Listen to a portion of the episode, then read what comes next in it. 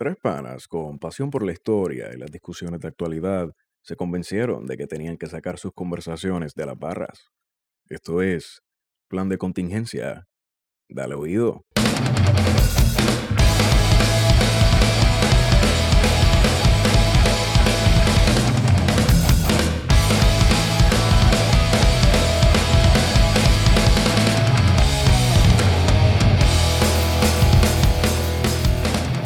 Amigos y amigas que nos escuchan, este es el episodio número 34 de Plan de Contingencia. Plan de Contingencia ha regresado a hacer algo parecido a un viernes donde los par de amiguitos no tienen nada que hacer. Más allá de grabar un podcast y de pensar la actualidad puertorriqueña y de construir otras narrativas. Y habiendo dicho eso, hoy es viernes. Viernes, bueno, estamos grabando ya sábado. Pero era viernes 14 de diciembre. Hoy es sábado 15. Temprano en la mañana, porque aquí todavía no es temprano en la tarde. Estamos esperando la invitación de Gary y de José Raúl Cepeda. Segunda semana de Adviento. Segunda semana de Adviento. ¿Tú te acuerdas de esa pendeja, cabrón? Para mí no es la tercera, no sé. Tercera. Yo creo que es la tercera porque la próxima nace. Ah, todavía quedan mis rasgos y mis trazos católicos por ahí. Y esa voz que ustedes escucharon es la voz angelical, querubinesca y traída desde los cánticos gregorianos del siglo XIV de Guarionex. Padilla Martí. Bueno, gente, saludos. Saludos. Tú re- siempre respiras hondo antes de bajar. Sí, sí, no. Sí, ¿no? Estoy Y- en sintonía. en sintonía. Y al otro lado, pues me encuentro con, con esa presencia bien chévere, bien chula, la voz ñata matieña desde el barrio Shanghái. Bueno, desde el barrio Boquilla, sector Barrio Chanca- Boquilla, sector Shanghái. Shanghái. Vamos a hacer la corrección. Vamos o sea, a poner estipulado claro está que yo lo dije, Esteban Julio Gómez. Saludos pueblo de Puerto Rico y Latinoamérica entera. Y este que les habla es Héctor Iván Río Sierra para efectos de El Craddock. el CRADIC y de toda esa gente que nos escucha en toda América Latina, Miami, Nueva York. Eso es América Latina también. Y, y al que nos quiera escuchar, que se joda. Tenemos gente en Rusia. Tenemos gente en Ah, Rusia. sí. que quiero enviarle un saludo a la gente en Venezuela que nos oye. Gente en Rusia, en, en España también, en todos lados. Eh, gente en Las Piedras, que más o menos igual de lejos que España. Exacto. gente de Ponce. Que es más lejos todavía. La gente de la República por allá. Oye, un saludito a Guillo. Guillo, le metiste cabrón. El, el poco ratito que estamos. Oye, la República es un buen sitio. Es un sitio chévere, hermano. Yo la pasé bien. La gente es bien amistosa, brother. Es la primera vez que yo llego a Sabana Grande. Y sabes que Sabana Grande tiene mucho parecido con los pueblos del norte. O sea, Vega Baja, Manatí. Sí. No, no, no, en buen, en buen Trajo por los pelos de abajo. No, Sí. inclusive, inclusive le puede preguntar a Esteban que yo se lo dije, mira, estos balcones chatos que no tienen escalones. Esto es... Sí, sí, no, hay, hay unas cositas ahí. Estamos viendo Es la típica edificios. construcción de, La cuadrícula, la decimonónica, cuadrícula. sí. Sí, siglo XIX, 20, principios del 20. Ajá, pero que se mantenga todavía igual. Solamente... La persistencia del tiempo allí. Ah, no, muchacho, no. Ah, está citando un librito que te presté. ¿Te acuerdas de ese libro? Espero que lo El capital de Marx. No. No, yo le presté la persistencia de, de la historia, ¿no? De La, Krause. la presencia del La pasado. presencia del pasado. Oh. Pues bueno, ya, ya que estamos aquí hablando mierda, Hablando del pasado. ¿qué tú quieres hablar? No sé, de los gallos. Ok, Ay, ok, ay, ok. ay. Este episodio va a ser corto. Vamos a hablar de gallos. Y los gallos van a construir la narrativa de esto. Este es el pie Los forzado. gallos van a construir la nación puertorriqueña. La nación gallera. Va a ser Gallística. gallística. Gallera. Próximo. Y la estadidad.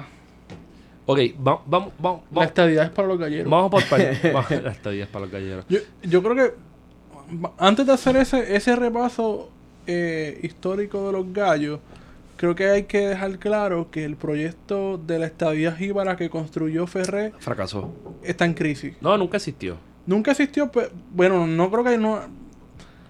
Teóricamente sí existió y, y se intentó fundamentar no solamente el gobierno de Ferré en ello, cuando, cuando ganan el 69, 68-69, Ajá. pero Carlos Romero Barceló, que fue el gran teórico del estadoísmo con las estadías para los pobres, le da un nuevo giro a, a ese proyecto. Y luego el populismo de, de Rosselló Padre Coincido. hasta ahí. Pero ha sido precisamente a partir de Rosselló Padre con el populismo y con la entrada del neoliberalismo, que todo ese proyecto donde el Estado benefactor era central, dentro del proyecto de la estadía jíbara, que ha ido colapsando. Porque yo pienso, Wario, que la estadía jíbara se, se construye a partir de Lela. Fuera de Lela, no. Eso es otra cosa. Yo creo que ese es el nacionalismo cultural. El nacionalismo cultural de Lela es- y, y la estadidad Que jíbara llega- que llega se la debe el estadidad PNP a A- Muñoz. a Muñoz. Y a es Muñoz una Marín. apropiación. Sí. Que, que la apropiación del nacionalismo cultural viene del independentismo, Yes. Y a duras penas. En la que se posibilita la construcción de un Estado sin la existencia de una De nación. una. Bueno, no. Eh, o un, no, un o sea, Estado sin nación. No, una nación una sin nación Estado. sin Estado. Es al revés. Nación sin Estado. Es una nación sin Estado, gordo. Te fuiste ahí, gordo. Está bien, aceptado. Puede ser. le di- Me da culpa. Me da culpa. Este, no, pero yo entendí. Lo que estabas diciendo era una nación sin Estado. Sí.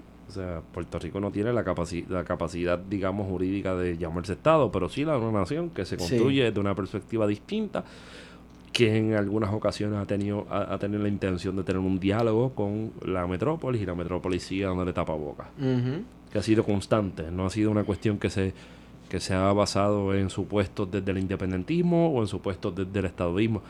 Bueno, sí, en supuestos, el, el independentismo y el nacionalismo puertorriqueño y hasta incluso soberanista tienen bastante claro los O tapabocas. sea, es curioso porque Sí. el, el estadoísmo con Ferré quitó la palabra nación. Entonces dice, Territorio.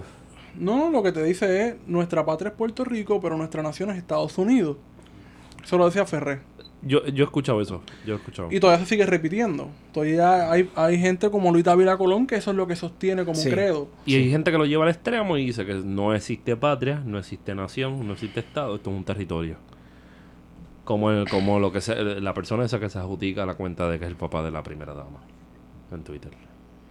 Ah, ¿verdad? ¿Quién Sí, sí, sí, un Puerto PR Stronger 51. Una Wow. cuenta fotuta. Mira, eh, y precisamente lo que hace eh, Ferré es entonces resaltar esos rasgos que constituyen la identidad puertorriqueña, negando a la nación. Oye, pero ¿dónde estábamos en el 67 en Puerto Rico? Y siguiendo con tu línea, puedes continuar. Después, añádeme, ¿dónde estamos en el 67 en Puerto Rico? que ¿Dónde estaban? ¿Dónde estamos económicamente, socialmente? ¿Dónde estamos? Estamos ya saliendo del proceso de industrialización donde se, se- se demostraba que era un proceso caduco, Fracasado, fracasado. Yes. Exacto. Exacto. Y que ante ese fracaso se necesitaba diversificar la economía con nuevos modelos de industrialización que seguían siendo los mismos. Industrialización por indi- invitación, Invitación, exacto. con más incentivos eh, que hicieran viable que más empresas estadounidenses se trasladaran a Puerto Rico. En ese momento Exacto. todavía las petroquímicas seguían siendo Guisando. viables. Seguro.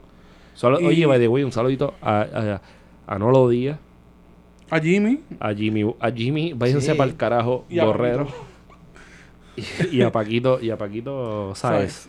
que nos dieron una lección de lo que es construir una comunidad desde abajo. Y estamos agradecidos de eso. Así que a ustedes siempre las gracias. Y a las mujeres de Tallabúa que le están metiendo bien cabrón. a Lourdes Borrero. Yes. O sea, que le están metiendo cabrón. Y, En resistencia siempre, pautando. y siempre los cargamos acá. Y este espacio siempre es de ustedes. Ahora bien, en el 67 Puerto Rico, ¿dónde está? En el 67 yo estoy pensando que en el 63, 62, 64 es donde se desarticula, por ejemplo, el, las vías ferro del ferrocarril puertorriqueño. Ajá. Pero hay otra cosa también pasando, que aunque se hizo una, hubo un reparto de tierras con lo que fue la reforma agraria eh, La y la tímida, autoridad la tímida reforma de que, parcela. que respondía a un evento militar que fue la Segunda Guerra Mundial en Puerto Rico. Definitivamente, Wario. La, la ley de tierras que se construyó en Puerto Rico, Examen de grado paseado. exacto. Dale, la sácalo, la ley de tierra que, que se realizó bajo la gobernación eh, de Tocqueville y la Que no fue para la producción. Senado, Que no fue para la producción, fue para no fue para producción, fue para subsistencia. Ahí fallaron. Eh, Tocqueville tenía una visión, el Partido Popular tenía otra, pero la realidad del caso es que los intereses del gobierno federal en Puerto Rico eran, hay que construir bases y hay que relo- relocalizar a los residentes de estos lugares, por ejemplo San Antonio en Borinquen, Ujú, en en Aguadilla. Aguadilla, eh, en Ceiba, eh, en Juana Díaz, Bueno, la misma tortuguera en Vega Baja. Tortuguero, eh, lo que es parte... García, Santiago. Exacto. Este, Tuvieron que ser re- eh, relocalizados y se hizo un andamiaje jurídico que fue la ley de tierra. Eh, y de ahí saldrá después más adelante Las la autoridad de tierra, que también lo que hicieron fue negociar en el momento en que la industria azucarera ya en los 40 se notaba que iba en, de- en En decadencia. decadencia, Yes. eh, fue, pues, mira, dame la tierra, yo te la compro, Acá te Eh, bomba, pero ganas algo. te ganas algo y te vas tranquilo. Y se comienza la, la repartición. Ahí es que va a salir este San Jose en Carolina. En ¿eh? Carolina Trujillo. Exacto. Ahí salen, por ejemplo, las parcelas, las parcelas, la sabana, una parcela en Vega Baja. Sí. Que las sabanas son, este, digamos, la falda, aunque no hay forma, es plano, es una llanura. eh, la falda del- de, la central San Vicente de Vega Baja. Y menciono lo de las parcelas porque Ferre quien va a hacer realmente lo, el- a dar los títulos de propiedad de estas parcelas. 20 años después. donde precisamente se sigue la vida rural y donde está implícito también lo de las pelas de gallo. O sea, porque la modernidad puertorriqueña que se viene construyendo desde el siglo XIX, Ajá. ¿qué pensaba? Pues mira, las pelas de gallo es una cuestión barbárica. Cultural. Es una cuestión barbárica que que aunque está arraigada en la cultura, a la medida que venga más progreso a Puerto Rico, Se va a ir acabando. Sí. se va a ir para el carajo. Sí, por una, por una cuestión de, de espontánea. y en la segunda mitad del siglo XX todavía hay pelas de gallo. No, y se afianzó. Y se afianzó. Se convirtió en una forma de construir una masculinidad, se- de, de una forma de... de- vamos, yo yo no yo quizás estoy tirando una bala, una bala loca, pero puede ser hasta la posibilidad de un chiripeo. ¿Estás Esa es la cuestión económica que hay que Sí, estudiarla sí, y que sí, yo creo que se está minimizando y no se se está pensó. burlando. Claro. Porque entonces, cuando alguien viene y te dice el gobierno que tiene una bala loca y dice, no, que la, la industria gallera, que ahora nuestros compañeros y compañeras economistas nos dicen que no se puede catalogar como industria. industria, bueno, pues, pues, Pero obviamente cuando estamos hablando de un sector que más allá de, de lo oficial también está en la clandestinidad, en la economía subterránea, pues es difícil realmente cuantificar cuánto representa eso en, en el Producto Interno Bruto, que sé yo, Sí, por o decir algo. por decir algo exacto. Y, y pensando, por ejemplo, cuánto te van a cobrar por, por botear un gallo y hacerle las espuelas, 40 pesos. Pero 50 entonces pesos. ciertamente hay unas comunidades Oye, cuya economía gira alrededor del gallo. Ese es el No solamente con el agrocentro, sino con la gallera y con los servicios que están prestando con la limpieza Bueno, del gallo, y- y el no- mantenimiento. Y no la- solamente eso, porque están las gallinas ponedoras, que hay gente que está vendiéndote la docena carne bomba. Sí. Ajá. Es, es una economía, inclusive, que podría verse en algunos casos de solidaridad, Wario. O sea, un espacio donde la gente está haciendo de tripas corazón. Entonces, be- si lo, si lo trazamos desde Martínez Nadal, que en la década del 30 es quien hace las gestiones para la legalización nueva. Gallero de primer orden. Firmó Sí, hasta la ley con la pluma de un gallo. Sí. Su gallo se llama Justicia, paradójicamente, que es lo que siempre está buscando el PNP. Y, me, y tú sabes quién, tú sabes cómo se llamaba el gallo que perdió contra justicia. Ajá. Pasti queso. Un bule. Es jodiendo, es jodiendo. ¿Y sabes lo que le dio? Es que, ¿Sabes ¿Tú sabes quién fue el que firmó la ley de, de, de hecho, de la legalización? Es bien curioso. Un gobernador al que se le llamó a su gobernación el infierno de Gore. Ah, son los tre- 37, 38. Otro gallero. Otro gallero. Wow. Winship, Eh, que hablaba Winchip, español gallero, también. Otro gallero. Sí, sí, porque inclusive los brochures de los 30 invitan a que vengan a Puerto Sí. Rico a jugar gallo. Sí, lo ponían como una curiosidad. La única persona que estaba súper clara siempre fue Towell. Towell estaba claro, pero Towell es un, un sujeto propio en su espacio, ¿no? Sí, Este, mano, en sus circunstancias. Llegamos al 67, o sea, el PNP llega al poder luego de una ruptura con los republicanos y una Republicano. división dentro del Partido Popular, que surgirá el Partido del Pueblo Exacto. Eh, y está con- el PAC también por ahí en y esa está el área. Partido Acción Cristiana por Está un el lado. PIB siempre rezagado. Y, Wario hizo silencio. y eh, Mamá bicho, dime uno. Sí, ya.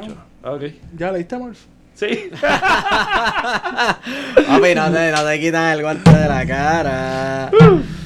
Uno de los, otro de los proyectos cumbres del PNP fue el proyecto del bono, Esa es la que ley. se instauró inicialmente en la empresa Ferrer. Esa no es la ley 1 del 69, es una mierda así. Esos dos proyectos están Eso está. hoy en 2018 están Se te hace más fácil en Navidades del 2018 cogerte un caso porque ya el bojacho que el bono. Y entonces, ¿qué queda? de, de lo que nos prometió el PNP, de la justicia social, de que podemos ser, que podemos ser parte de la gran corporación como miembros de la Unión, Vamos a hablar. va- sin perder nuestra identidad. Todo va- eso está no, no, en no, crisis Wario, hoy. Wario, bájale, bájale el discurso. Perdón. Bájale a la gran corporación. Háblale, por ejemplo, en Arroyo de Bichuela al- a, a- a- a la- a esa gente que son estadistas que nos escucha. La gran nación. Estados Unidos de América. o los Estados Unidos de Norteamérica. ¿Cómo tú perteneces a dentro de la lógica que se está construyendo hoy día? De exclusión. Exacto, el estado de excepción, el proceso teutónico de exclusión participativa, por decir algo de mi tesis en el futuro. Este, ¿cómo, cómo, ¿Cómo tú te construyes? ¿Cómo hay gente que se atreve a decir que va a llevar un caso en el tribunal bajo la enmienda 10 de la Constitución? Por ejemplo, saludo a la comisionada residente que usted ha salido a defender los intereses de los gallos búlicos, pero no ha salido a defender las mujeres que están dejando Exacto. el pellejo en la callosa. y- Prioridades, pero eh, te digo algo, te digo por qué es, porque es que ellos no le pueden quedar mal a sus electores, todo, ¿sabes? Pero más que. Mm. ¿Sabes lo que estaba haciendo Al Jennifer los González esta puta semana? Al carajo los ¿Tú sabes lo que estaba haciendo Jennifer González esta puta semana? ¿Qué? La oficina que le dieron nueva a la comisionada. Ya no es el tercer piso allí. No, en- no, ahora está en, en el Capitolio. Por eso en el tercer ¿Sabes piso. quién ocupó esa, esa oficina? Jorge W, ¿cómo es Jorge H.W. Bush, verdad? Y ella está exigiéndole al Congreso Ah, no, que coloquen una hablando placa. allá afuera. Sí, cabrón. sí, la oficina de allá afuera. Ella es muy importante, ¿qué tú piensas? ¿Ella es qué? Muy, muy, muy, Muy, muy, pero muy importante. ¿Qué tú piensas? ¿Tú sabes lo que es el Jennifer González entrar por ese vestíbulo del Congreso y sentir que están hablando de ti? Claro, es que ser puertorriqueño en el Congreso debe sentirte como el ombligo del planeta, cabrón. O sea, está- ¿Te acuerdas de la cal- ¿Sabes lo que la gente cuchuceando por- cuando tú miras? mira, Habla de Puerto Rico, esa tipa está, está bien cabrona, está bien cabrona. Habla de Puerto Rico, cabrón, habla de Puerto Rico. En Puerto Rico piensan que Rey González tiene cualquier momento de salida contra. Picharo que no hables de lucha libre. No, pero- Recurrente, O sea, ya mismo nos prohíben la lucha libre.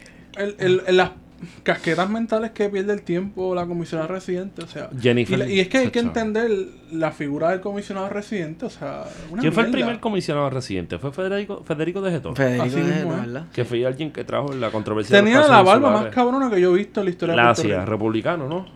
Este, pana de Barbosa. La barba más cabrona que yo he visto en la historia de Puerto Rico. Sí, es bien larga, es como el torso, una cosa cabrona. Es una barba bien, bien... Hermosa. imponente. Hermosa, de hecho, imponente. Federico de Geto, qué lamentable, mano. Es lamentable. Eh, de hecho, de ahí salen Poco se sabe él. Ahí hay algo de los casos. Yo tengo las correspondencias de él, de hecho. Algún día te las puedo pasar. No, no hay mucho que ver. Las correspondencias que son públicas son pendejerías de él con los panas de él en Francia.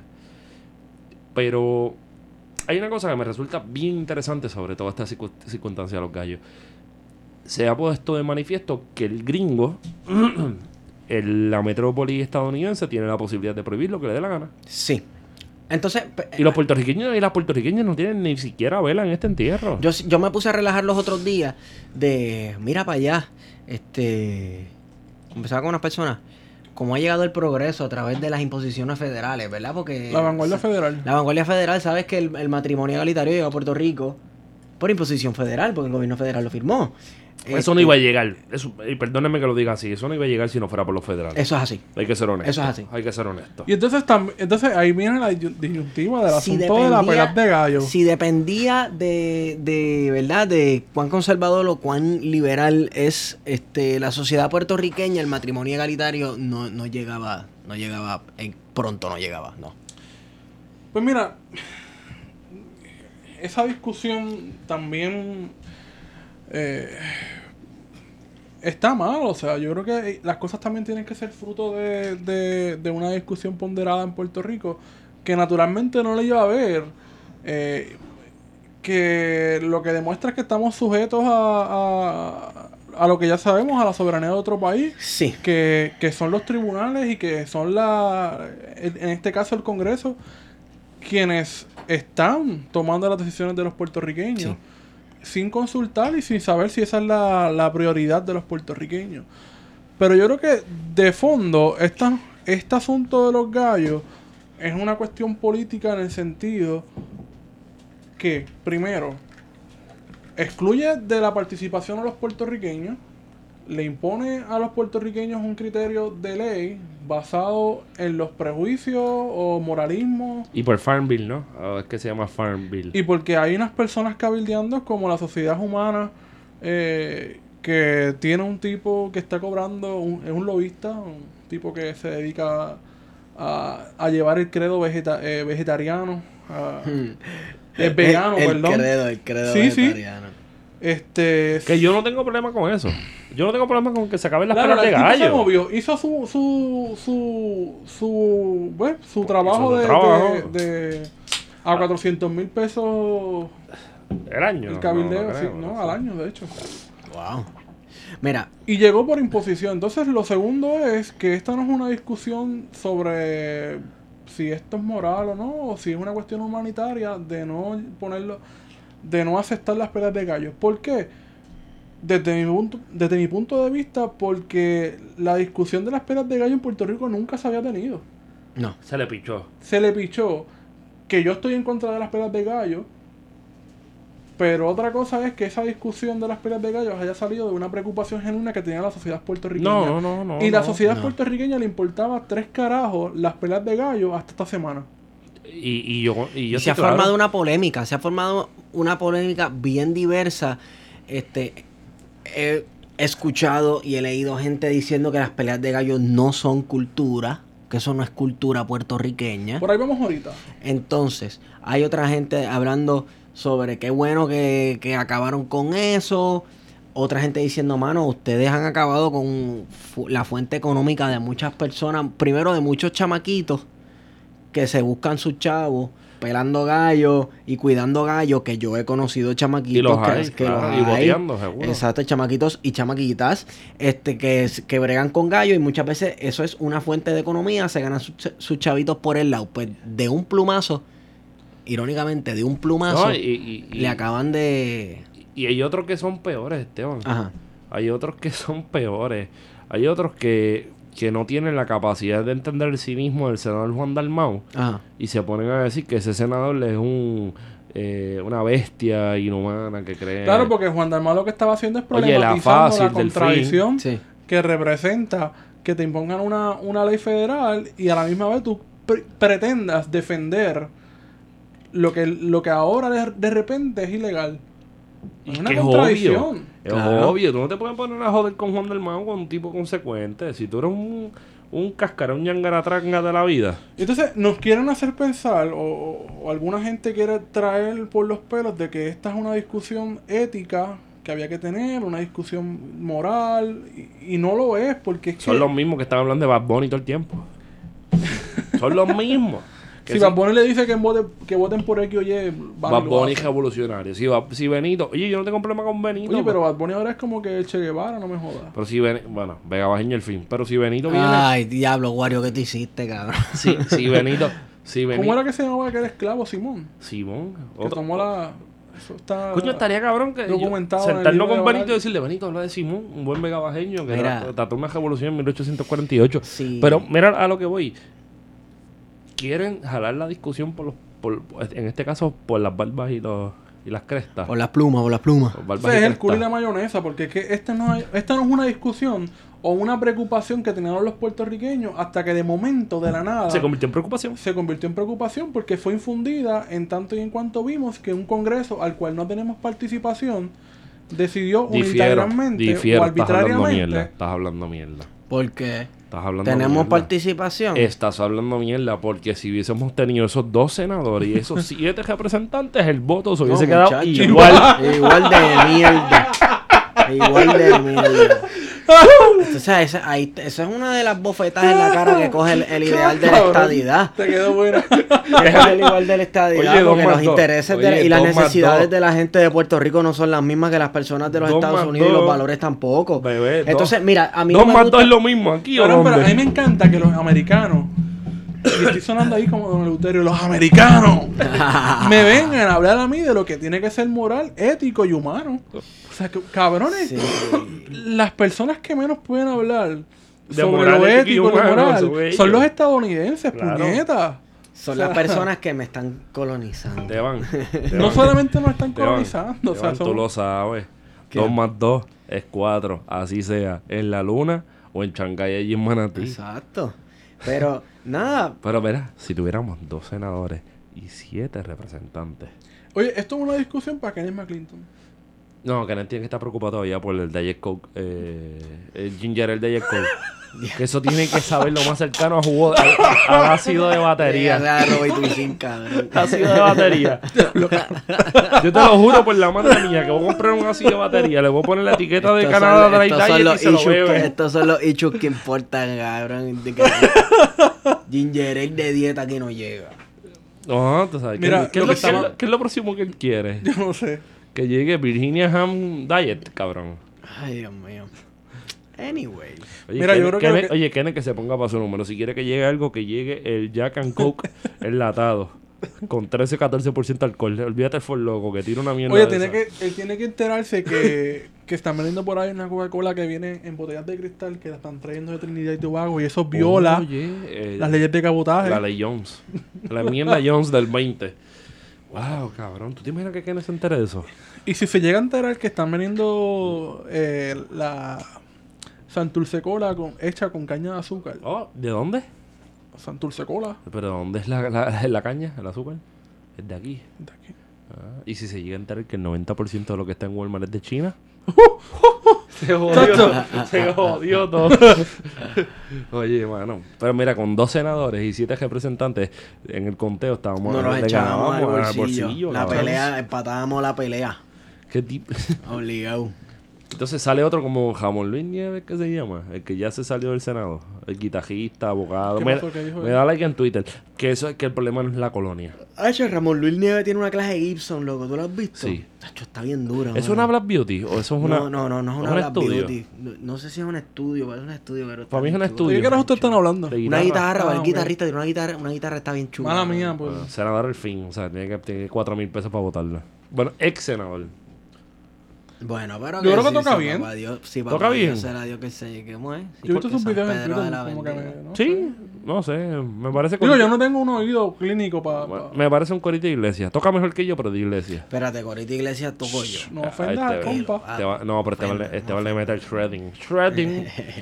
Mira, Esteban mencionó gallo, algo bien, bien interesante que era el asunto de que la, había una economía o una comunidad que giraba en torno a ello. Entonces, volvemos al asunto de la exclusión porque entonces hay comunidades, yo tengo estudiantes, por ejemplo, que su trabajo principal es limpiar gallos, prepararlo, entrenar, o sea, todo lo que conlleva. Traquearlo, botearlo. Todo lo que conlleva. Y- Recortarlo, bañarlo. Y que no solamente son ellos, sino que sus papás también. Y sus papás, no solamente sus papás, sus abuelos. Pero es el trabajo O sea, hay una principal. genera- Claro, Sí. lo es. Diablo. Lo es. O sea, estamos hablando de, de que Caimito probablemente, yo creo que es una de las comunidades galleras más allá de Isabela, Moca, por ejemplo, Bueno, en el centro de la isla hay muchos gallos. Corozal. Yo no, no me quiero sentar en un pueblo. Pero son mueve, pueblos se galleros. mueve, se Son mueve. pueblos galleros. Mira, entonces lo que estamos... Lo, Y hay una, o sea, son donde eh, se mueve mucho dinero ahí. ok, pero te van a salir y te van a decir, ah, pero el hecho de que se haga por generaciones y deje dinero no significa que está bien. No estamos hablando sobre lo moral de poner dos gallos a pelear. Estamos hablando de cómo sin considerar, sin hacer como que, sin ofrecer una alternativa, sin hacer algo gradual, tal vez establecer una fecha. Mira, vayan preparándose que de tal fecha en adelante va a ser llegar, pero a ¡pum! Del Y primero, esto va a sonar políticamente incorrecto, pero si yo tengo que decidir entre el bienestar de unas personas y de unos gallos, Las personas, definitivamente. Personas. Yo no, yo no voy con esas cosas de que "Ay, los animales Y aquí más". No, se nadie tenía, más se que nadie, que haber pero- pensado en un proceso gradual de tu poder reinsertar en otras formas de trabajo. Te Exacto. corrijo, te corrijo, porque gracias a la licenciada y Rosario, insertar. Insertar, sí. Porque están, están totalmente fuera de, Están de- fuera, de están la en lógica. mano. O sea, por eso no sabemos cuánto se produce eh, en- en Pero las galleras, porque parte de estas galleras, aunque si bien rinden contribuciones al Estado, Es clandestino. la mayoría son clandestinas. Las mejores jugadas donde más dinero corre son las clandestinas. Las mejores postas Y no hay, una, uy, no hay una manera de constatar el dinero que bueno, se de la misma manera que tú no sabes cuánto se mueve con la droga. Exacto, pero exacto, no hay una manera de constatar específicamente cuánto dinero se mueve, cuánta actividad económica se crea alrededor de una gallera, porque tú solamente cuentas los, los impuestos que rinde la gallera, no lo que hacen los chamaquitos en la calle, este, Pero- lavando gallos y, y boteando y, y chamaquitos estamos hablando de 16, 17 Exacto, años. Hasta sí, menos. sí, y sí, hasta sí. menos. Mira, Que yo- se están llevando al bolsillo Yo tengo un problema- 300 pesos semanales yo tengo, sin yo tengo un problema con los gallos en el sentido que los gallos reproducen una- unas dinámicas que son media cuestionables. Y lo estoy diciendo desde mi espacio de privilegio, que reconozco que son unas dinámicas con las que tenemos que trabajar. La masculinidad, La o sea, masculinidad tóxica. de- Estamos claros. Y eso está claro, pero... el más macho, menos macho, porque me, este, No, te no. en la funda Sí, y esas y, cosas. y toda esa pendeja, pero estando consciente de eso y reconociendo que las mentalidades mirando a Braudel son las de más larga duración en cómo cambiarle. Yo creo que no se puede, no se le puede quitar el, el oxígeno a gente que no tiene la capacidad o la posibilidad de echar para adelante fuera de esto. O sea, en un país. Echar para adelante, que echa palantista Eh, eres. no, no, no, no, pero no lo digo. Sí, ahora el niño símbolo de echar para adelante es Bad Bunny. No, pero yo no lo estoy diciendo en ese término, lo estoy diciendo en la medida de que tenemos un problema y es tenemos la capacidad de que ese sector privado que tanto se lo pelan en Puerto Rico, de que quiere Que sacar el un sector privado pequeño, que siempre ha sido incapaz. y ti y, y bien y, y iba a decir son tímido pero porque son- pendejo Porque son intermediarios del gran capital estadounidense. y que, esa lo es que, la y que- y que lo que también quieren es quedarse con el canto. A ellos les encanta la libre empresa siempre y cuando la libre empresa gringa no los parta. Entonces que cuando ahora vino Uber Eats, están todas las aplicaciones móviles Cagando pelo. cagándose. Pero entonces, mientras tanto, O no, la cuando libertad, Sams, Sams o Costco era la, la, la gasolina. Ah, no, te levantas. Porque entonces ahí es que se dan cuenta que la libre competencia No es tan libre. existe, existe Pero no libre. en la medida en que se dé entre pequeños. Pero cuando vienen los grandes, Se cagaron. se va toda la libre competencia Se al carajo. cagaron. Porque el, el capital siempre tiende a qué? A comerse los demás. Al monopolio. Por a eso. monopolizar. Por eso. Se los va a comer. Y entonces a él le molesta que Walmart pueda poner, poner garajes de gasolina, Sam's, Costco. Costco. Mientras cuando pueden, ellos mantienen los márgenes de ganancia en casa al carajo. Un poco, un poco por esa línea, es medio incómodo escuchar gente pidiendo, no, que no apoyen esto, que no apoyen lo otro. Bueno, tu la población, que yo lo digo y no tengo miedo de decirlo, alienada, en el término marxista, desconectada de su realidad ma- material por un montón de razones que para mí es la brega, tener que echar para adelante con lo que hay. No tienen ni siquiera break de detenerse a, a- a pensar qué es lo que está pasando, porque el plato de comida, la gasolina, el malvete, los impuestos, todo eso está agobiándolo y agobiándola. Pues no tienen capacidad de sentarse a mirar eso y decir, mira, esta gente nos está cogiendo pendejos. cuando tú le planteas eso, te van a salir, ah, tú siempre te estás quejando. Ah, eh, eh, está en los análisis marxistas, esos son inválidos. Eso dice gente por ahí. Y lo dice gente muy preparada, Y muy- supuestamente, académicamente Claro. preparada, Un Que se papel no creen- dice nada. Un papel no dice nada y tú lo sabes. que se creen ese, ese tipo de, de narrativa y que están repitiendo como eh, cacatúas, ese credo neoliberal, que a la hora de la verdad no se sostiene. Eh, Por ahí va el asunto. Entonces, entonces ¿cómo amarras eso con...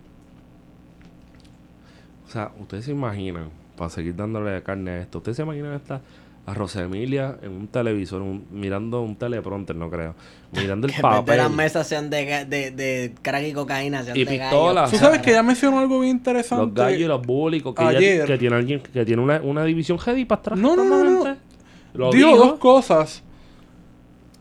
Que ella va a estar persiguiendo el narcotráfico. Y los gallos.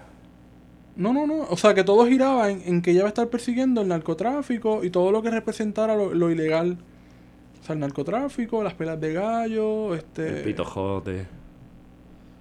Pero entonces, de momento, dijo, no, la corrupción no. Eso no es ilegal. La corrupción es criminal. Pues claro que sí. La cuestión es cómo lo procesan. Exacto. Eso fue lo que estábamos hablando con la licenciada ahora hace un rato. Definitiva, definitivamente. En que la corrupción no se presenta como una cuestión criminal. Pero José, una cuestión menor, es una ofensa menor. Exacto. pero José Emilia no es. José Emilia no es pana de los David Colón de la vida. Y de todo ese corillo. Que viene y No es la que tiene un proceso abierto por maltrato laboral. Es que lo más cabrón de esta gente es que son tan imbéciles. Ella no es la que veía rusos por donde quiera. La que veía ruso por donde quiera. o sea, está cabrón porque estamos en el 2018 y ve el ruso eh, allí en el edificio ese de Atorrey. Feísimo de por sí. Está cabrón. Entonces, Eso es brutalismo puro. ¿y cómo tú construyes, cómo tú construyes el discurso de la invasión rusa en el 2018?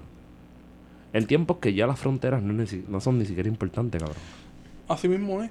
O sea, que otra de las cosas que se ha estado By mencionando... the way, de lo- hoy llegaron unas embarcaciones eh, con capacidad nuclear a Venezuela y los gringos están que no pueden con las rodillas. Ah, Oye, Los por aviones, eso, sí. por eso de darle ca- carne a lo que pusieron en Reddit sobre nosotros, sí, yo soy castrista. Y sí, yo soy eh, madurista. Nuestro equipo se llama Los Barbudos. Los barbudos. Aunque ahora este se afeitó. Se afeitó eran los barbudos y bigotudos. no tenía tanta barba antes. Para esa, gente, para, esa, para esa gente que no... Oye, si usted no sabe lo que es entender sarcasmo, lo remito o la remito al primer episodio. Puerto Rico es un país donde hay que, hay que decir lo obvio Sí. y hay que recalcarlo. Y Claro. e- ese es el problema. Que estamos en, la en el Que episodio... tú puedes ser más que obvio y la gente... "Ah, Ah, ah, ¿De verdad? No, no, No sabía. sabía. Cabrón. Mira, otro de los aspectos que ha estado en debate... Esa fue la misma cara que yo puse cuando vi un cajito en, en Guayanilla, en el barrio más arriba, que en vez de vender hot dog y hamburger vendía Piragua. piraguas, empanadas, pinchos y mazorcas. Cosa más cabrón. cabrona. ¿Quién carajo vende una mazorca en Puerto Rico, cabrón?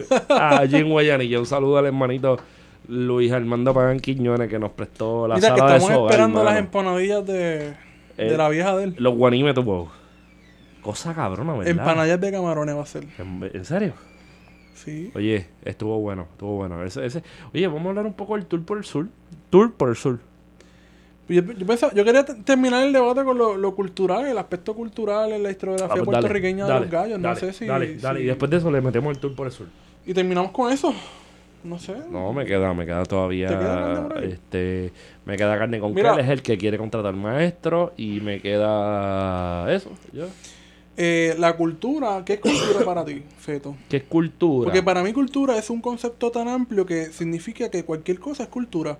Incluyendo las pelas de gallo, aunque alguna gente las considere yo que, eh, yo creo que cultura, para mí cultura es una cuestión que se mueve. Es bien maleable. Pero eh, es todo. Es todo y a la vez Porque no, el trap es cultura.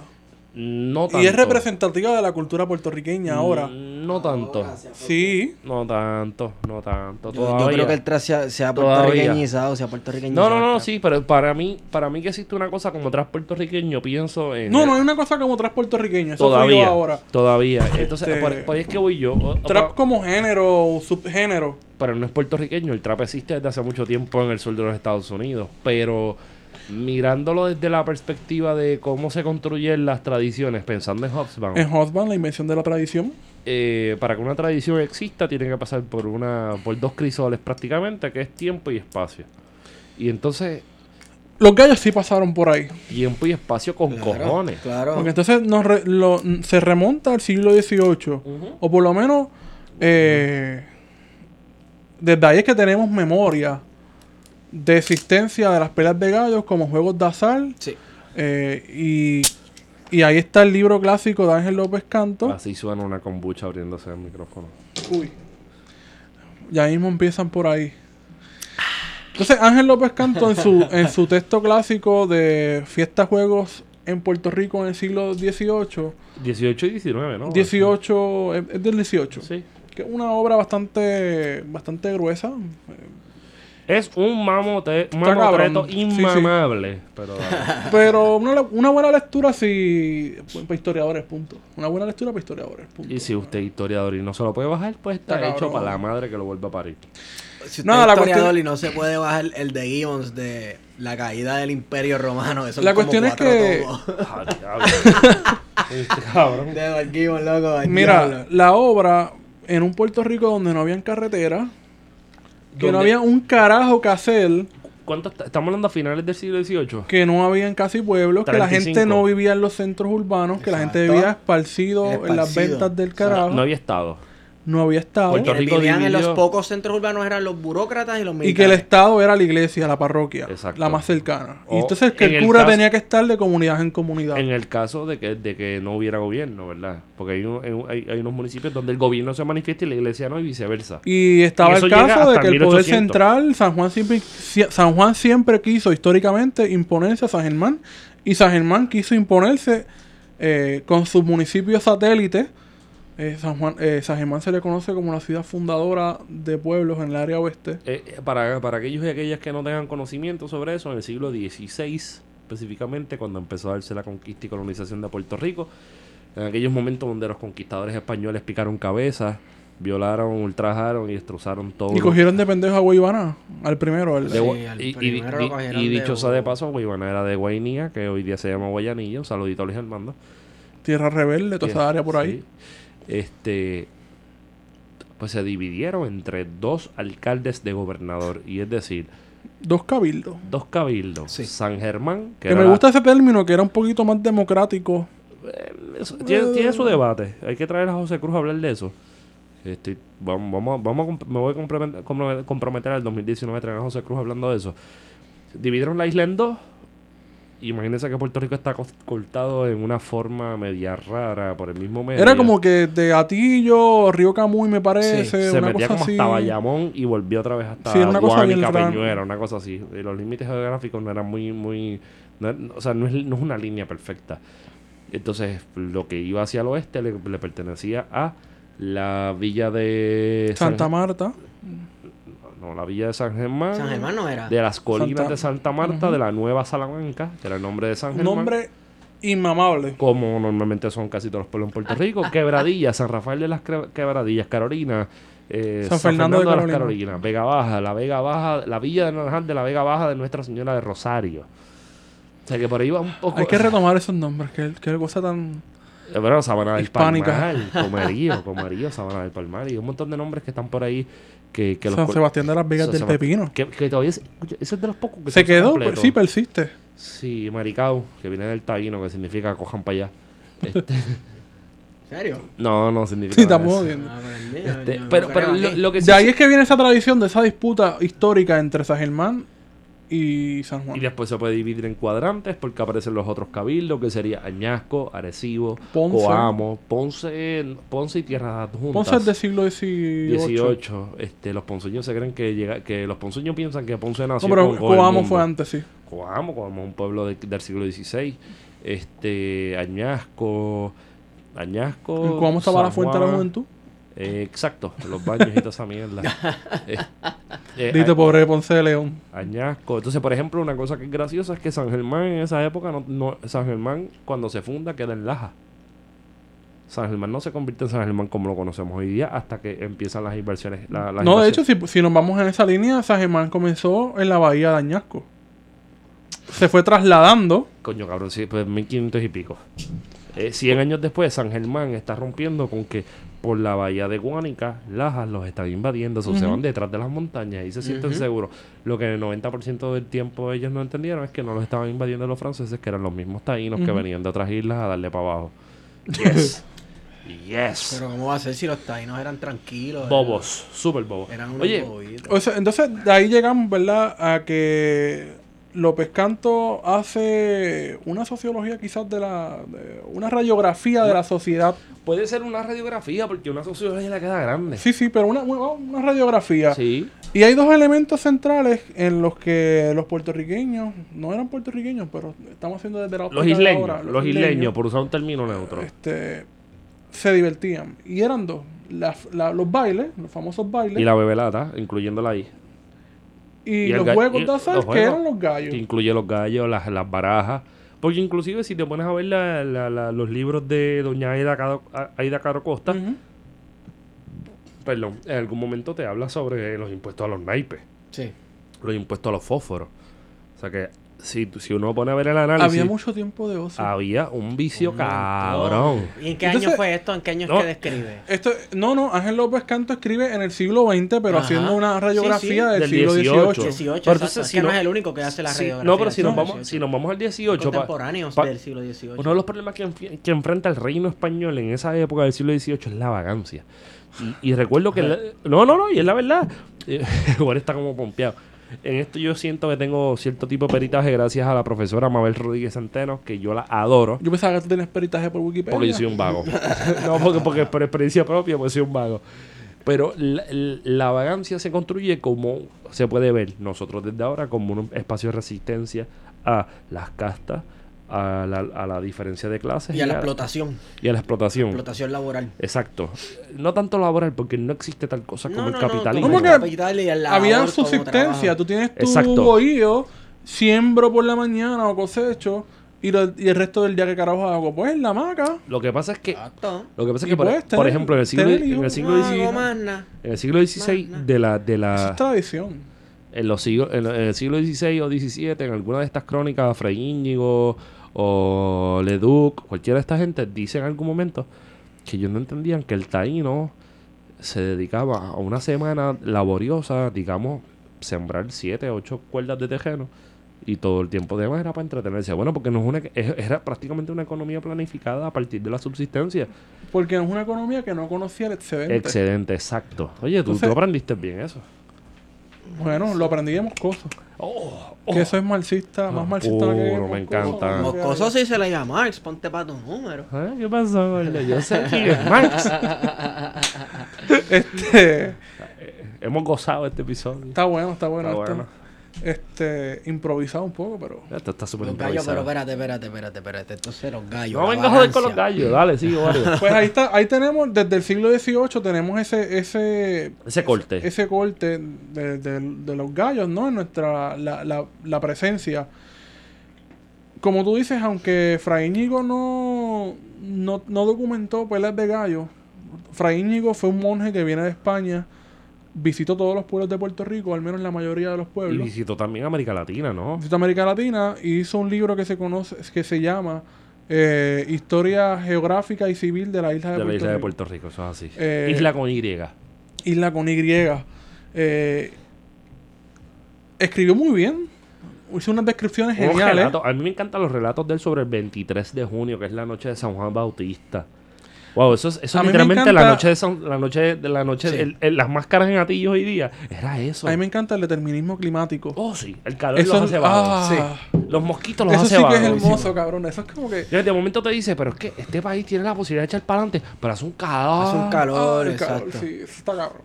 Las casas se tienen que construir elevadas del suelo, por el agua, por la humedad. Sí, es que también hay que verlo. Esta gente estaba improvisando con lo que se encontraba. Pero y mira, aunque Wario, no menciona eso de los gallos, sí menciona lo que estás diciendo de que caballos. el tiempo de ocio que tenía. por ahí se ven los caballos, porque inclusive lo dice esta Sí, gente. la- esa- esta gente ahorra todo un año de salario y sueldo para criar un caballo que lo van a explotar el 23 de junio corriendo por las calles del viejo San Juan. Por ahí está la leyenda de Cristo de la salud, ¿no? El Cristo de la salud. Pero entonces, por ejemplo, la vagancia. La, la vagancia se convierte en un fenómeno político, eh, de política pública, en el sentido del Imperio Español, más o menos en 1776, naciendo la, la- la República Norteamericana. Se empieza a pensar la vagancia como un problema. Hay una, hay una ley que es la, el, el bando, el bando de. sí, Claro, porque mientras está surgiendo la nación norteamericana, la, la gran nación norteamericana, Ajá. se está dando también un proceso eh, de industrialización en Cuba, que es con la industria azu- azucarera. Está habiendo un boom azucarero que luego se va a traducir en un gran boom Ahí está Varela. azucarero. Ahí está Varela, ¿verdad? que va a ser Varela. con qué? Con la caída o desaparición del mercado eh, francés, de, San- de Santo Caribe. Domingo. Eh, y ante esa falta de ese mercado, va a salir Puerto Rico y Cuba. Porque no habiendo más nadie, No era el había, mejor. nadie, había que ocupar ese espacio. Exacto. Y había una necesidad. Una, en Cuba inicialmente se comienzan unas reformas borbónicas Exacto. que dan paso a esta gran revolución La industrial, modernidad, a la digamos. modernidad. La Que en Puerto Rico es más tardía, que es en 1815, nuestra primera gran ley de incentivos La industriales. 936 de los españoles. Exacto. La, la gran. La real cédula. de Despotismo ilustrado. Y llegamos ahí al siglo XIX. Ese, ese examen de grado te puso el día, cabrón. Me puse al día. Súper, me encanta. Pero me gusta que estoy llevándola contigo, que no estamos tan apagados. Y en el siglo XIX tenemos un escritor. ¿Cuál es ese escritor? Cumbre. Manuel Alonso. Manuel Alonso. ¿Y qué El escribió? jíbaro. El jíbaro de Manuel El Alonso. eh. jíbaro. Aburrida. Súper aburrida. A mí porque me encanta. lo que- A mí me, tú sabes, el proceso, hecho, él describe cómo entrenan los gallos, Eso pero al mínimo detalle, bro. Y las carreras de caballos y las fiestas de San Juan al minicio. Eso es costumbrismo puro ahí, ¿no? Eso es el- súper, el, súper, romanticismo antillano. Súper. Hay algo de eso, porque también. Ese es Senobandía, ¿no? También. Senobandía también está en ese viaje. Esa es la charca. Pero se nos gandeaba después. Está bien, pero está en ese viaje de describir las cosas más o menos. Y que son los que construyen la nación imaginada, soñada, La, la que, que, que pensó el criollo. la, la criollización de la nación a partir de un relato que se puede graficar. en Mano, pero es que tú te pones Sí. a leer a Manuel Alonso y, y- y el libro de él es como un catálogo.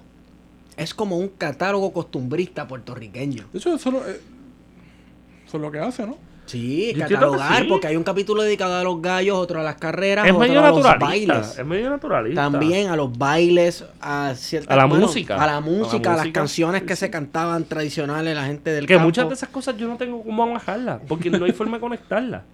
No ¿Qué sé. es lo que está cabrón? No sé, tú sabes. Estoy te- pensando hasta leérmelo algún Tendríamos momento que traer un. Hay que leerlo otra vez. Yo creo que en Navidad puedo. No, yo no. Le- Yo en Navidad no. Tú Sí, terminas no. este examen de grado, vete a por la propuesta. Yo tengo que terminar la puta tesis. Pero mira, Ay, Dios mío. Pero entonces hay una. me gusta esta discusión porque esta discusión nos está dando el espacio a hablar de vagancia. Sí, Sí. sí. O sea, también se le está quitando la posibilidad a las personas de decir qué carajo hacer con su tiempo libre. Yep. Y eso era lo que veía. Y eso es colonialidad del cuerpo. Eso es lo que veía Alonso en un escrito que conseguí en Ciudad Seba. Que yo no Saludito sé si a Luis. López Nieves, uno de los mejores escritores que Ciudad este Seba, uno de los portales eh, en español más grandes.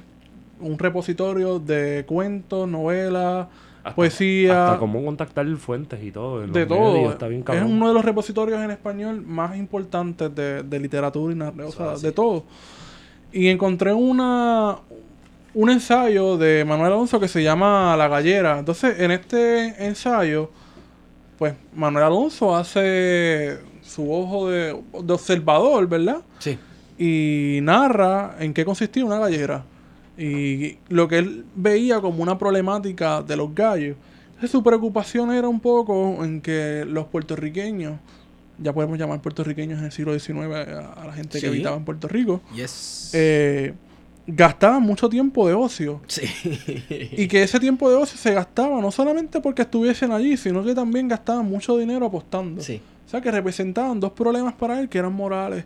De, se supone que tú tengas una ética del trabajo Sí. y que ese dinero no lo gastes en apuestas como buen cristiano que se supone que tú... porque el trabajo es honra y ese dinero que tú haces es el fruto de esa honra que es tu trabajo. O sea, hay Exacto. toda una ética cristiana envuelta detrás de eso y detrás de, ¿verdad? De las apuestas y ese tipo de cosas. De cómo es una manera prudente de utilizar tu dinero. Oye, Esteban, pero eso es voy a difícil, buscar eso, una eso es difícil de... de- sostener porque sostener que el trabajo es honra cuando la misma Biblia dice que el trabajo es un castigo. Te voy a buscar una sí, cita de, de la tierra, pero lo que pasa es que lo del trabajo como honra, incluso el trabajo como honra, curioso porque también es algo bien puritano también, es bien protestante. Sí, Mira, permíteme- del trabajo de Weber. Permíteme le- leerle esta cita. No te porque Es permito. que tiene una, una persistencia ¿De qué año es? eh, de la época en que se publicó el siglo XIX. Pues ponme tono, No tengo el año. ponme tono del siglo XIX. No, no, yo no puedo. Dale, inténtalo. Dice, hemos llegado, y cito, ¿verdad? Hemos llegado al punto en que el lector aguarda que le diga mi modo de pensar acerca de la gallera. Yo reconozco la oportunidad de su deseo, pero no puedo complacerle cual quisiera porque es cuestión más, más difícil de resolver de lo que pronto parece. En efecto, ¿qué puede contestarse, contestarse a la pregunta de si el juego de gallo es útil o no? Diremos que como causa de la comunicación de unos pueblos con otros, como medio de que circule el dinero y como mero pasatiempo en los días festivos, no hay duda que lo que es, más como ocupación, como camino que puede conducir a otros vicios y como ocasión de perder el dinero destinado al sustento de una familia, es altamente perjudicial. El tiempo resolverá el problema. Y énfasis aquí, el tiempo resolverá el problema. Y yo me atrevo a esperar que cuando haya otras diversi- diversiones públicas y a medida que adelantemos, se irá perdiendo esa costumbre hasta desaparecer completamente. Sí, Pepe. O sea que Manuel Alonso. Ese es Manuel Sí, Alonso. Pepe, no, Eso- eso soy yo ahora. no, ¿quién está leyendo No, eso? eso, fue Manuel Alonso. Por eso, Ma-. Manuel Alonso del siglo XIX veía como la modernidad, como esto que va a ser el camino hacia Chas, la cumbre. olvídate. Eh, Estaba viendo que eso iba a ser posible, pues él pensaba que en algún momento la pelea de gallo iba a desaparecer. ¿Y sabes qué, Manuel Alonso? Donde sea que estés, Casi 200 años. León, donde sea que tú estés, fallaste, baby. Puerto Rico nunca ha sido moderno. Nunca. Nunca. Entonces, que Está cabrón, mano. Toda esta gente que está hablando mierda por ahí, que se está yendo en la sintetización de los discursos, que convierten una cosa con la otra, que están hablando, que están haciéndole campaña política a gente que quiere correr para más de lo mismo. Toda esa gente que está haciendo ese tipo de cosas tienen que entender que Puerto Rico nunca ha sido un país moderno. Y que es labor de nosotros y de nosotras construir un país moderno porque se nos está yendo la vida en esta mierda. Bueno, y construir un país nuestro, moderno. ¿A, a qué me refiero? Esa modernidad, lo- como sea que definamos eso, que sea de acuerdo a las necesidades de todos. A lo que nos dé la gana, y a Esteban. nuestra idiosincrasia. A mí me da la gana Entonces, el argumento de la crueldad, y eso yo recuerdo haberlo visto en algo en una obra de Picot, Es que eso, es- el argumento de la crueldad no le hace mella. ¿Y sabes cómo se llama o la de la modernidad no le hace mella a una persona que lleva criando un cabrón gallo desde pequeño. No, porque para eso es no- hay hay una cotidianidad que va por encima, ¿no? Sí. Por ejemplo, ¿tú sabes cómo se llama el libro de Fernando Pico? Los gallos peleados. Los pip peleados. que trata, no tiene nada que ver con gallos, Pero tiene mucho que ver también. pero tiene que ver en, en una cultura donde los gallos Claro. Y entonces también hay gente que quiere ponerle a discutir, a jalarlo, y no es un jalón de pelo, porque no es un jalón de pelo, pero jalar la discusión hacia la cuestión de género. Y esta discusión yo mm, no quiero que ustedes la tengan, pero la voy a tener yo. Adiós, cara, tú estás aquí prohibiendo lo que yo voy a hablar, no voy a hablar. No, no, no, ¿Cómo es que, es que no en Venezuela. No, no, no, es que pen- pensé, pensé, mala mía, que me fui adelante y pensé que no la hubiesen querido tener. Pero gente mía, tienen que dejar de estar buscando discusiones de género donde las hay para ciertas personas. Me refi- me- y, y- y voy a tratar de, de, de- de montar este discurso de la manera más comprensible posible dentro de mi reguero en la mente. Yo no sé qué esperar de otras personas, ¿verdad? Pero yo soy hombre y hay un privilegio que yo cargo con eso. Independientemente de sea de clase o sea de género, ¿verdad? De clase dudo que lo sea porque apenas puedo... El bolsillo, mío- el bolsillo mío es de Mavi. Sí, de clase no es tranquilo. Que... De, de clase no es, de clase no es, pero de, de género lo hay. Y, y estoy viendo como que gente que quiere eh, eh, ponerse punitivo o, o- o recalcar lo obvio, que se convierten en muchos capitanes obvios, de el contenido de género y las masculinidades que se construyen en la callera. No basta con señalarlo. No basta con decir, mira, hay masculinidad en la callera. Eso es como decir que hay muertos en la funeraria. Ajá. ¿O no? O como decir que hay peligro en una planta de, de, de gas butano. Sí. Es lo obvio, ¿no? es Sí, lo porque es obvio. que, que todo el discurso que, que rodea a la gallera eh, es, es masculino y también tú sabes, por ejemplo, como que el gallo pelea por su orgullo o, es, o el, por su honor y qué sé yo, que son, son dos pollos, cabrón, Sí, que sí. a mi cotazo, tú Si, sabes. si entrevistáramos un gallo, probablemente tuviera la capacidad de hablar. Yo dudo que estuviera hablando de honor. Estuviera cagándose en la mesa. Nada, estuviera- cagándose en la mesa comiendo maíz, cabrón. ¿sabes? Y no es por menospreciarlo, pero estoy viendo como unas discusiones que yo creo que tenemos que desenfocar una cosa de la otra. Y en el sentido me refiero, las discusiones de género, las luchas de, de, de las mujeres con las que estamos solidarios, que nos vamos hasta lo último, no necesariamente tienen que unirse con la lucha en contra de los, de, de- de los gallos. Son luchas que van paralelas en el sentido de que están tratando de construir un país distinto, ¿no? Mira, ok, esto- yo voy a resumir básicamente mi opinión sobre todo esto. A mí no me gusta que pongan a dos animales a pelear.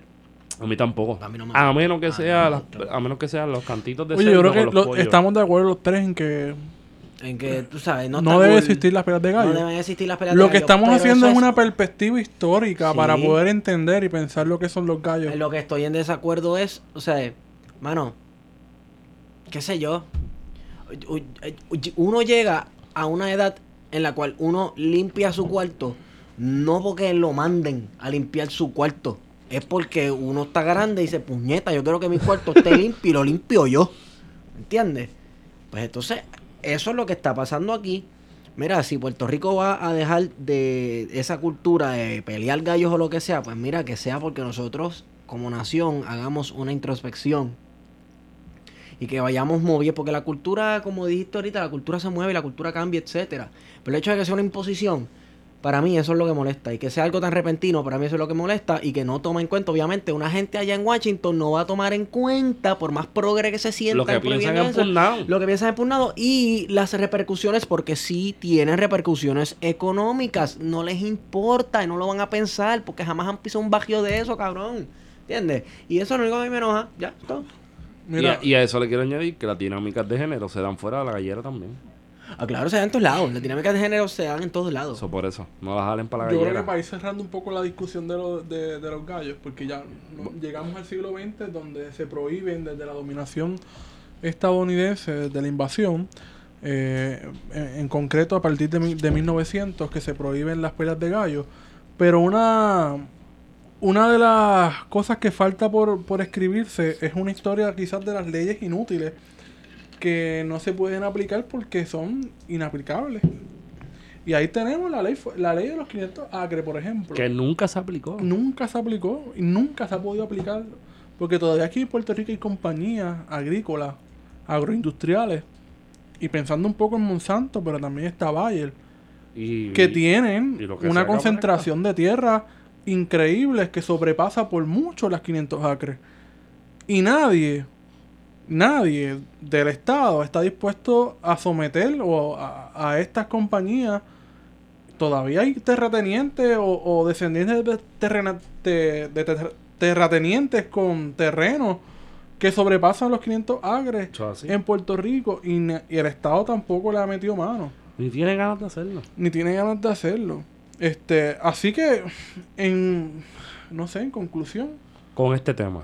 en, con este tema es otra ley más que no, no va a ser posible aplicarla. Pues, no, no van a detener. No van a las- detener porque las- las galleras, los gallos, son del clandestinaje siempre. Exacto, lo clandestino va a siempre superar la ley.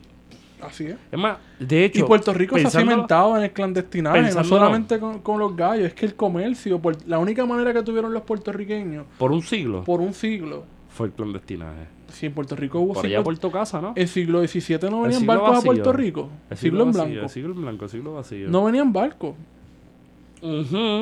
No venían barcos oficiales. Exacto. Exacto. Exacto, pero esto estaba que todo el mundo entraba por aquí el garete. Exacto. Bueno, es que hay iglesias que se construyeron con campanarios y relojes que no, no. No eran los que iban. eran los que iban. Era con lo que llegó. Era el mercado negro.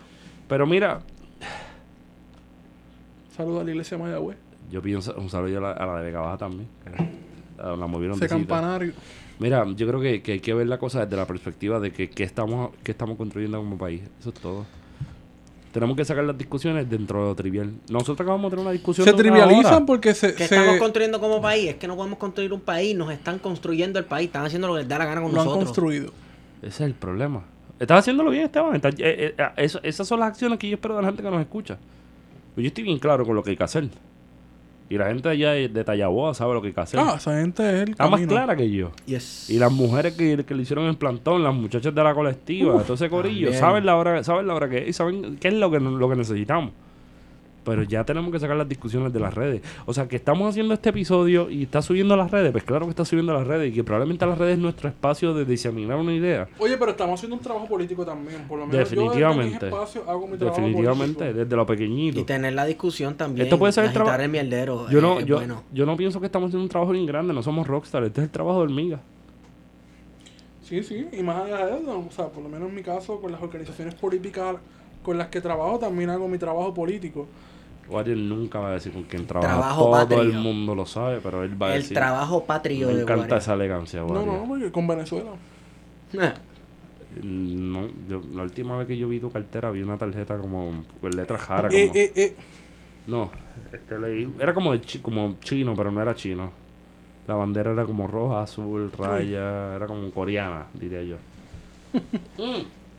Entonces el departamento de educación se le acabó el semestre y descubrió que le hace falta 700 No. maestros. Cabrón. pero ¿cómo va a ser? No. Pero es que no hacían falta más maestros. Lo que hacía falta era mover uno aquí y uno allá. Y ya, digo, que eso es lo que sabes a mí que me han dicho los últimos dos años. Hacen falta A mí no me sorprendería que maestros. en enero digan, hacen falta más escuelas. Por lo tanto, vamos a. Vamos a construir el- escuelas. No, al abrir el programa Adopta una escuela y las van, y las van a seguir vendiendo a peso y qué sé yo qué van a hacer, pues como, como si fuera un colegio APP o algo Una alianza público-privada para construir una escuela, porque pues, no es que aquella escuela la vendimos. Exacto. Son capaces. Te mataste tú Son mismo. capaces, son capaces. Oye, vamos a darle un poquito de carne a esto. La última vez que hablamos, Wanda Vázquez salió absuelta, ¿verdad? Salió limpia. Sí. ¿Qué ha pasado esta semana con Wanda Vázquez? Viene la persecución de The, The Empire Strike Backs o algo así, ¿o no? ¿Qué pasó con ella? Pues mira, no sé. Parece que se marchó y su barco se llama Libertad. No, pero ya no es la gobernadora interina de estos momentos de hoy Puerto día, Rico. Hoy día. Hoy día es O la sea, yo tengo unos nervios, imagínate.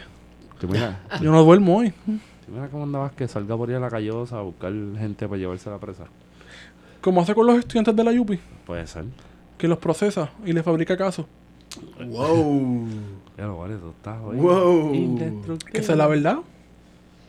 ¿Tú estás seguro de eso, Wario? Es una mujer de Dios. No sé. No creo que es una mujer de Dios. No. Pero estoy seguro lo que hace. Oye, by the way, yo, yo sé que yo llevo mucho tiempo haciendo la tesis y que probablemente es comer de mierda que no, no he terminado. Aunque estaba a punto de quitarme hace un tiempo ¿Qué atrás. pasó? Cuéntame. Dos años para llegar a entender de que Nivea Coto es que se llama. No era procesable, no había jurisdicción encima de ella. dos, dos años, cabrón. Eso es una oración, cabrón. Cabrón, pero poco se tardaron. Bradul estuvo como 15 años con su tesis, ¿no? Para descubrir que que el Mediterráneo era otra cosa.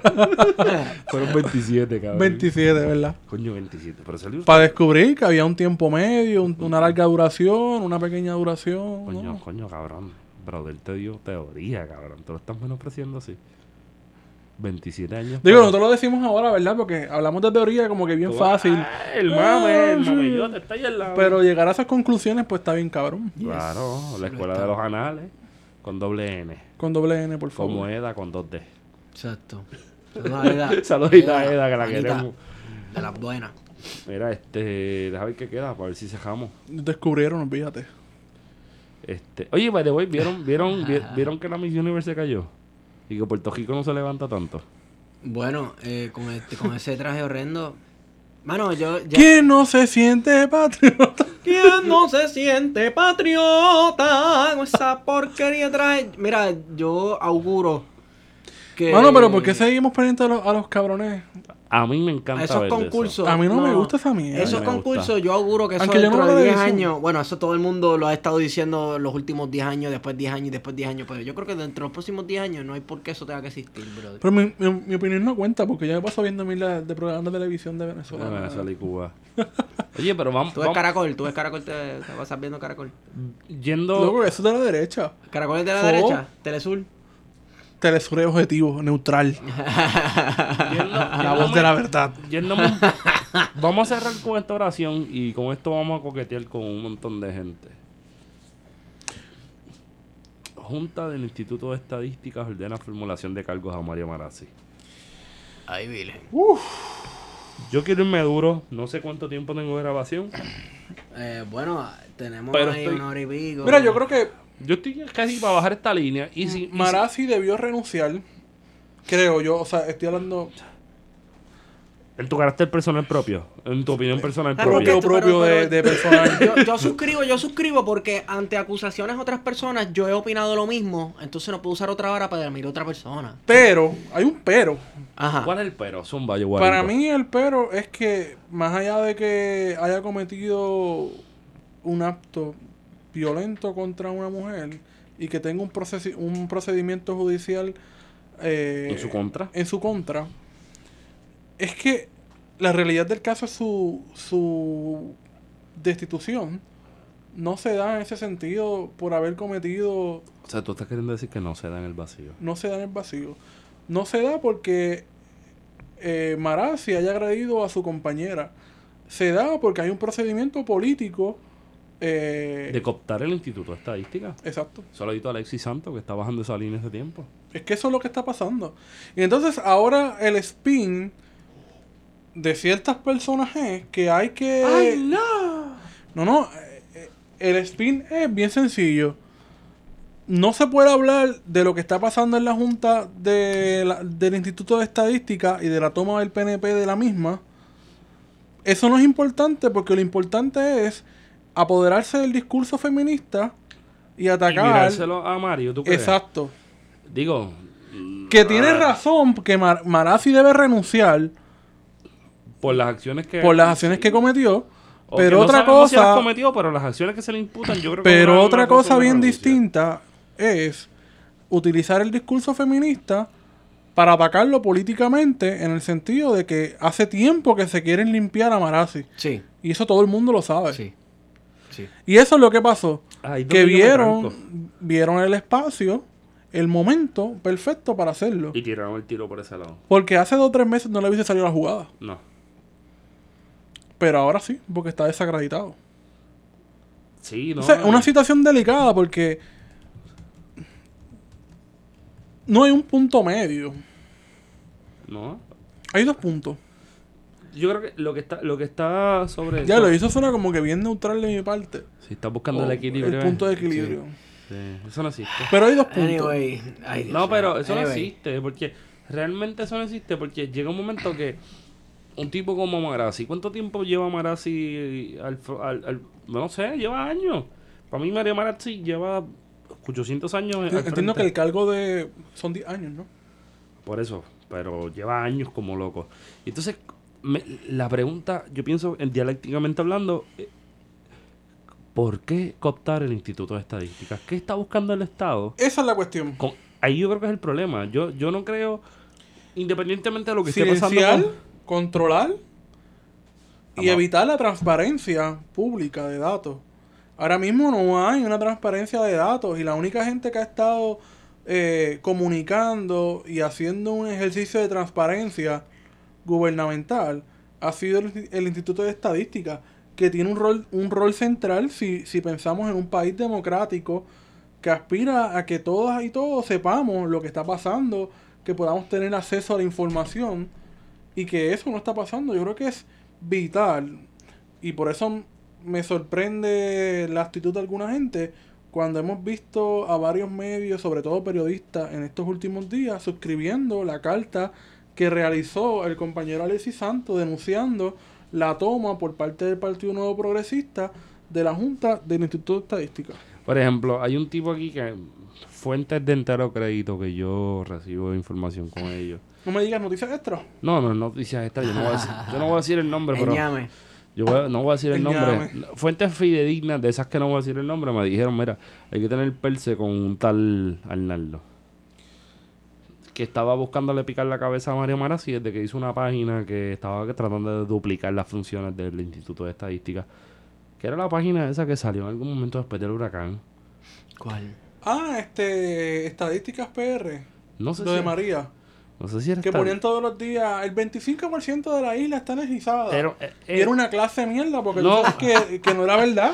¿Qué va a ser no, verdad? No, no, no, no, era otra, era otra página, no era estadísticas nada más, ni era indicadores PR, era otra, avanzamos, algo así. O se levanta, ¿no? Era eh, que tenía lo de la electricidad, el agua. Exacto, entonces eh, de momento como que la persona pues...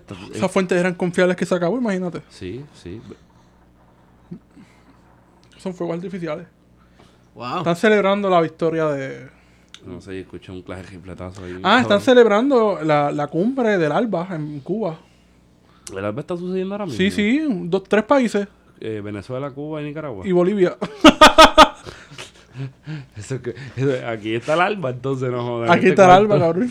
Mira, mira. Este episodio fue para entretenernos un rato, para dejar contenido, para que ustedes lo tengan. Así que en la semana próxima estamos... Venimos con más gente. La, la semana próxima venimos Sólido. Venimos sólidos. Yes. La, la próxima semana mi meta es grabar dentro de un party de cumpleaños porque el, el Tovarich Guarionex cumpleaños. Uf. Venimos en La peseta. La peseta viene Wow. el 24, papi. La peseta. La meta es subir. Mario es un baby. La peseta es subir videos de Wario, GIF de Wario sin camisa. Ya, Por lo- ahí, ponerlo, embojacharlo bien duro, ponerlo a correr por las calles de Cabo Rojo. Ya no, vamos para, no, no, para Cabo Rojo.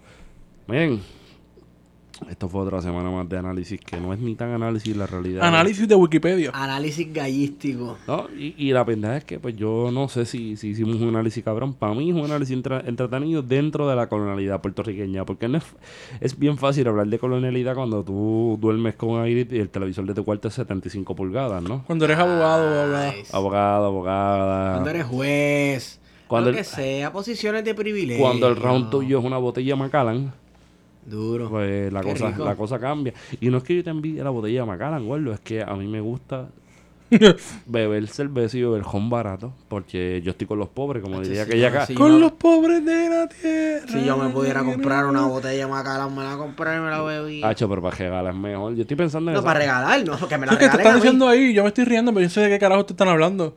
Así es mi nivel de pobreza. Macallan, Macallan es un wiki, Ah, hermano. yo estoy pensando en esa canción de Roberto Rovena de Vigilándote, que con los pobres Ah. es todo ahí. ¿Te entiendes? Acá estamos nosotros. O sea, Fue un clásico. Un clásico. Y eh, dicho sea de paso, felicidades a Wario, puso una canción de, sa- de salsa y la pilló y me dijo, Eso está el canción. Y Wario hace como tan temprano como 7, 8 meses atrás no era Cocolo. Wa- Wario es lo que yo llamo un Cocolo converso. Converso, exacto. Lo próximo de Wario es meterme una pela en billar.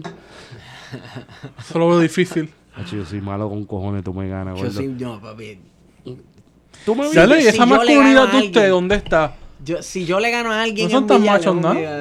Bueno, papi, no es que soy macho o no soy macho, es que hay que reconocer que cuando no es una mierda otro en uno de es una macho. mierda. ¿Tú quieres saber algo, cabrón? Esteban, ¿dónde está tu masculinidad? Mi masculinidad, qué sé yo, ¿dónde está? Yo no sé, aquí. Míralo aquí. Esto que tú ves aquí. Ya el cabrón nunca entendió. No entiendo. ¿Dónde te consigo? Ah, mi masculinidad frágil está en, en Twitter. Por estigón. ¿Estás leyendo el tarot? Estoy leyendo. Oye, by the way, vamos, eso, vamos a eso, vamos a eso, vamos a eso.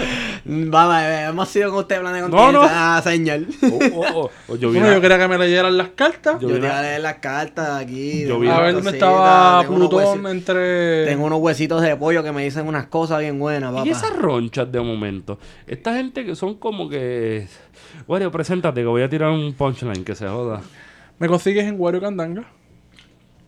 Y a mí me voy a conseguir arroba PHTO, Feto. Este es el episodio 34. Te- te- ¿Treinta y algo? 34. Estamos a los 30.